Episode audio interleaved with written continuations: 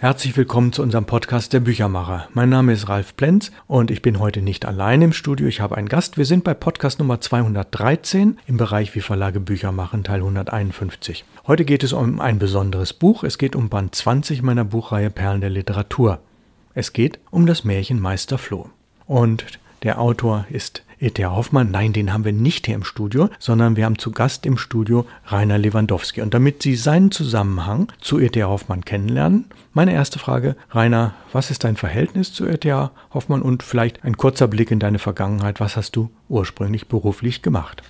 Die Verbindung zu E.T. Hoffmann kam durch die Intendanz des E.T. Hoffmann Theaters in Bamberg. Ein Theater, das nach einem Künstler benannt war und nicht einfach Stadttheater hieß, sondern eben E.T. Hoffmann Theater. Hoffmann hat in diesem Theater selbst gearbeitet, damals um 1808 bis 1812. Und er hat 50 Meter gegenüber auch gewohnt und da steht heute noch das E.T. Hoffmann Haus. Diese Verbindung zwischen der Wirkungsstätte und der Lebensstätte hat dann so im Laufe der Jahre die Anregung gegeben, sich mit E.T. Hoffmann ausführlich zu beschäftigen. Und auf diese Weise sind wir tief in die Materie E.T. Hoffmann eingestiegen, auch unter biografischen Gesichtspunkten mit seiner Frau, seiner unglücklichen Liebe und seinem Verleger Kunz, mit dem die zusammen sehr viel Wein getrunken haben, um die geistigen Kräfte der Fantasie anzuregen. Gut, vor rund 200 Jahren ist E.T. Hoffmann gestorben. Das kann man ausführlich dem Vor- und Nachwort von Meister Floh entnehmen. Und du warst dort Intendant an dem Theater, jetzt bist du nach Hamburg gezogen. Ja, und wir fangen mal mit dem an, was du hier an Text ausgearbeitet hast zu E.T. Hoffmann und deinem Meister Floh. Dieser Podcast wird zwei Folgen haben, also heute nun Teil 1.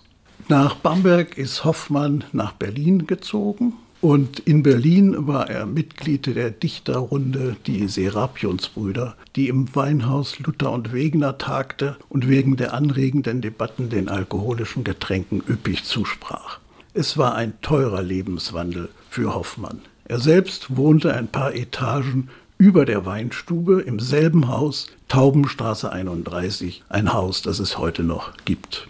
Eine besondere Stellung im Wechselspiel zwischen Autorenschaft und richterlicher Justizarbeit nahm nicht nur der Prozess um Turnvater Jan ein, sondern auch eine literarische Unachtsamkeit in dem Roman Meister Floh, in dem sich die Realität von Fakten und Personen in literarische Erfindungen Hoffmanns mischte. Diesmal unheilvoll. Im Jahre 1821 beeinflusste die politische Entwicklung Preußens wieder einmal Hoffmanns Leben. Er wurde am 1. Dezember in den Appellationssenat des Kammergerichts berufen. Im Zuge dieser Tätigkeit wurde er Mitglied der Immediat-Untersuchungskommission zur Ermittlung hochverräterischer Verbindungen und anderer gefährlicher Umtriebe die Kommission diente der Demagogenverfolgung, das heißt der Ausermittlung von Gefahren, die Preußen und Deutschland bedrohen. Zu diesen Ausmittlungen gehörten unter anderem die Verfahren gegen Nationalgesinnte, unter anderem gegen Turnvater Friedrich Jahn. Hoffmann konnte sich mit dessen Ansichten und denen anderer Verdächtigter zwar politisch nicht anfreunden, aber er hatte die Angelegenheiten rechtlich und juristisch zu beurteilen. Hoffmann, ein tadelloser und allseits anerkannter Jurist, stellte in diesen Fällen zahlreiche Gutachten aus, die keine rechtswidrigen Taten feststellten, da, Zitat, bloße Gesinnungen sind sie nicht als Tat ins Leben getreten, nicht Gegenstand einer Kriminaluntersuchung sein können. Zitat Ende. Gesinnung allein wäre keine strafbare Handlung. Das war ein sehr moderner, geradezu rechtsstaatlicher, politisch-juristischer Grundsatz, der schon damals den restaurativ-reaktionären Kräften verdächtig war und für Hoffmann nicht ohne Folgen blieb. Damals am eigenen Leibe, aber auch bis heute als streitig gilt, denn die politisch-juristische Vorverurteilung unliebsamer Gesinnungen hat bis in die heutige Zeit politische Affären hervorgebracht. Bequeme, vorschnelle Verdächtigungen, falsche Annahmen, verkürzte Behauptungen, Fake News, politische Lügen verlassen immer mal wieder den Boden der Rechtsstaatlichkeit.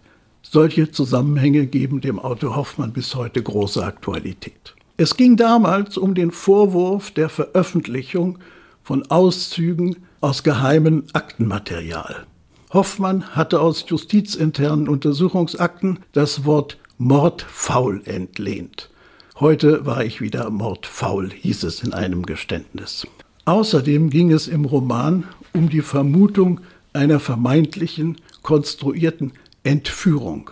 Aus beiden Begriffen wurden staatsfeindliche Aktivitäten unterstellt. Etwa im Herbst 1821 erkrankte Hoffmann an einer Leberverhärtung, wie er es nannte, wobei es sich wahrscheinlich um eine durch langjährigen, übermäßigen Alkoholgenuss verfettete Leber handelte. Er erfand für sein Stimulanztrinken den Begriff sich montieren und bevorzugte dazu neben Wein einen Punsch aus Cognac, Rum und Arak, den seine Frau Michalina, genannt Mischa, vorzüglich bereitete. Nach einer ersten Krankheitsphase im Herbst 1821 erholte Hoffmann sich wieder, aber bereits am 18. Januar 1822, etwa ein halbes Jahr vor seinem Tod, erkrankte er erneut schwer. Es war der Beginn einer stetig zunehmenden Lähmung seines Körpers. Im geselligen Kreis seiner Dichterfreunde prahlte Hoffmann, er wolle in seinem neuen Roman die ihn ärgernde Demagogenverfolgung der Immediatkommission satirisch einarbeiten. Von dieser übermütigen, unvorsichtigen Ankündigung erfuhr der Direktor des Polizeipräsidiums, Karl Albert von Kamptz. Er ließ herausfinden, wo der Roman erscheinen sollte und wollte ihn mit Hilfe des Innen- und Polizeiministers Friedrich von Schuckmann konfiszieren lassen.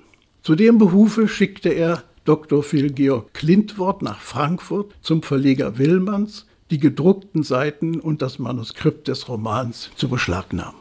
Hoffmann musste in diesen Tagen wieder krankheitsbedingt das Zimmer hüten. Er erfuhr von von Kampts Intervention und wollte versuchen, sie abzuwenden. Am 19. Januar 1822 schrieb er in aller Eile an den Verleger Willmanns, dieser möge bitte die beiden bezeichneten Passagen im fünften Abenteuer des Meister Floh gewisser Umstände halber streichen, um großen Verdruss zu ersparen. Aber es war zu spät. Willmanns lieferte am 23. Januar alles Material aus, nebst einem Brief Hoffmanns, eben diesem Brief an ihn, mit der Streichbitte, der später als Eingeständnis gewertet wurde. Kamms las am 31.01. die von Klintwort herbeigebrachten Druckbögen. Er identifizierte sich sofort als der geheime Hofrat Knapp Panti im vierten und fünften Abenteuer. Der Name erinnerte bewusst an Narr und entfernt an Kampz. Schuckmann ließ am 1. Februar das Manuskript des Meister Floh nach Frankfurt zurückgehen, mit der Ausnahme der beanstandeten Seiten. Am 7. Februar befahl der König, Kammergerichtsrat Woldermann sollte Hoffmann umgehend vernehmen. Am 22. Februar vernahm Woldermann Hoffmann, der im Bette liegend und sehr matt befunden wurde. Hoffmann bestätigte korrekt seine Urheberschaft, bat um Erlaubnis, eine schriftliche Erklärung abgeben zu dürfen, die er morgen früh dem Kammergerichtsreferendar Hecker diktieren werde. Am 28. Februar diktierte Hoffmann mit geschlossenen Augen die letzten Abenteuer des Meister Floh. Am 7. März ließ Hoffmann den Märchenschluss an Willmanns schicken. Am 1. April 1822 wird der gekürzte Meister Floh bei Willmanns in Frankfurt am Main veröffentlicht. Am 15. April diktierte Hoffmann an Willmanns, als Folge meiner Krankheit leide ich an einer gänzlichen Lähmung der Füße. Mein Geist ist aber ganz frisch und ich diktiere mit Leichtigkeit. Bis Juni kümmerten sich insgesamt fünf Ärzte um Hoffmanns Gesundheit. Hitzig schrieb am 20. Mai, die Ärzte versuchten, Zitat, durch das Brennen mit dem glühenden Eisen die beiden Seiten des Rückgrats herunter, die Lebenskraft wieder zu erwecken. Zitat Ende. Hitzig besuchte Hoffmann etwa eine halbe Stunde nachher. Riechen Sie nicht noch den Bratengeruch? rief Hoffmann ihm entgegen. Ich wolle es mir schon gefallen lassen, dass ich an Händen und Füßen gelähmt bliebe, wenn ich nur die Fähigkeit behielte, fort und fort diktando zu arbeiten hitzig über die letzten Tage und Stunden Hoffmanns. Etwa den 20. oder 21. Juni zeigten sich die Vorboten des nahen Todes in der Unfähigkeit, etwas zu genießen, einer größeren Neigung zum Schlaf und an einer Unlust an den gewohnten Beschäftigungen. Am 24. Abend war er schon erstarrt bis zum Hals und fühlte bis in diese Region des Körpers keinen Schmerz mehr. Am frühen Morgen des 25. Juni fingen die Wunden seines zerfleischten Rückens an, heftig zu bluten. Alles erwartete jetzt seine Auflösung. Aber noch einmal flammten die Lebensgeister auf. Er sagte später noch, er fühle sich wohl, er wolle am Abend an der Erzählung der Feind weiter diktieren.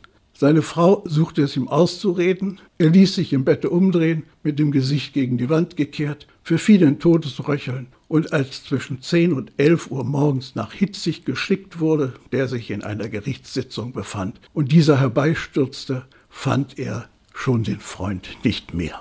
Am 28. Juni wurde Hoffmann zu Grabe getragen.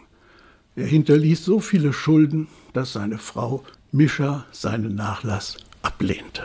Ja, nun sind wir inhaltlich auf das Märchen Meister Floh noch nicht eingegangen. Das werden wir dann später nochmal nachholen. Aber wir haben jetzt erstmal mitgekriegt, wie der Schreibprozess war. Und das ist eine Vermischung von Realität und Fiktion ist. Und dass da natürlich auch ein bisschen Satire drin ist. Und über die Sprache von E.T. Hoffmann können wir vielleicht noch einen Augenblick reden. Rainer, was ist das Besondere an der Sprache von E.T. Hoffmann? Das Besondere ist, dass er sehr viele Begriffe kannte, sehr viele Worte hatte und auch Worte erfunden hat, die er durch Zusammensetzung bekannter normaler Begriffe dann zu einem neuen verdichtete.